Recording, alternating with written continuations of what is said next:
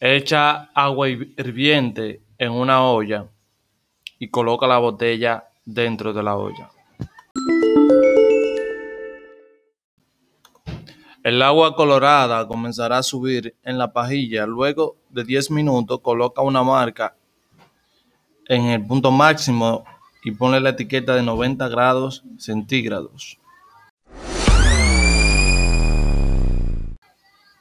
Luego coloca en agua ambiente y espera que baje el agua.